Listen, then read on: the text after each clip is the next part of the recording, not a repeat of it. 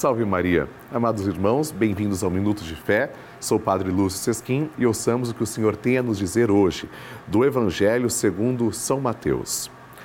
Naquele tempo, disse Jesus aos seus discípulos: Quando o Filho do Homem vier em sua glória, acompanhado de todos os anjos, então se assentará em seu trono glorioso. Todos os povos da terra serão reunidos diante dele.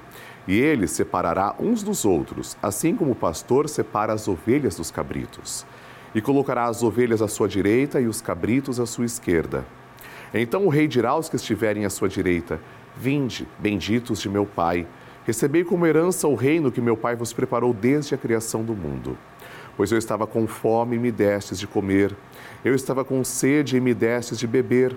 Eu era estrangeiro e me recebestes em casa. Eu estava nu e me vestistes. Eu estava doente e cuidastes de mim. Eu estava na prisão e fostes me visitar. Então os justos lhe perguntarão: Senhor, quando foi que te vimos com fome e te demos de comer, com sede e te demos de beber? Quando foi que te vimos como estrangeiro e te recebemos em casa, e sem roupa e te vestimos? Quando foi que te vimos doente ou preso e fomos te visitar? Então o rei lhes responderá: em verdade eu vos digo: todas as vezes que fizestes isso a um dos menores de meus irmãos, foi a mim que o fizestes. Depois o rei dirá aos que estiverem à sua esquerda: Afastai-vos de mim, malditos, ide para o fogo eterno, preparado para o diabo e para os seus anjos. Pois eu estava com fome e não me destes de comer. Eu estava com sede e não me destes de beber. Eu era estrangeiro e não me recebestes em casa. Eu estava nu e não me vestistes. Eu estava doente na prisão e não fostes me visitar. E responderão também eles: Senhor, quando foi que te vimos, com fome ou com sede, como estrangeiro ou nu, doente ou preso e não te servimos?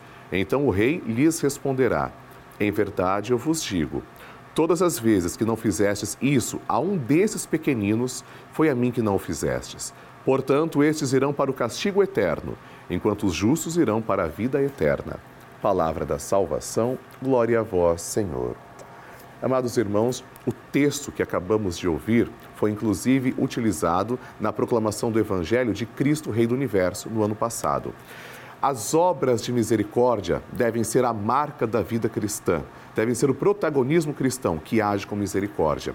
É muito estranho eu querer que o Senhor me trate no meu julgamento, e o julgamento acontecerá, que eu peça misericórdia para mim, se eu não sei o que é misericórdia, não quero utilizar de misericórdia para com o outro. Percebamos, no fundo e no final das contas, nós seremos julgados conforme a nossa própria escolha. Seria muita hipocrisia pedir misericórdia para mim e pedir justiça e severidade para o outro, rigor para o meu irmão. Ser misericordioso é configurar-se a Jesus. Ora, se somos cristãos, somos configurados a Cristo Jesus. Devemos agir como Ele. Portanto, não é para causar um pavor, mas sim assumir a responsabilidade. Eu devo ser misericordioso para alcançar a misericórdia.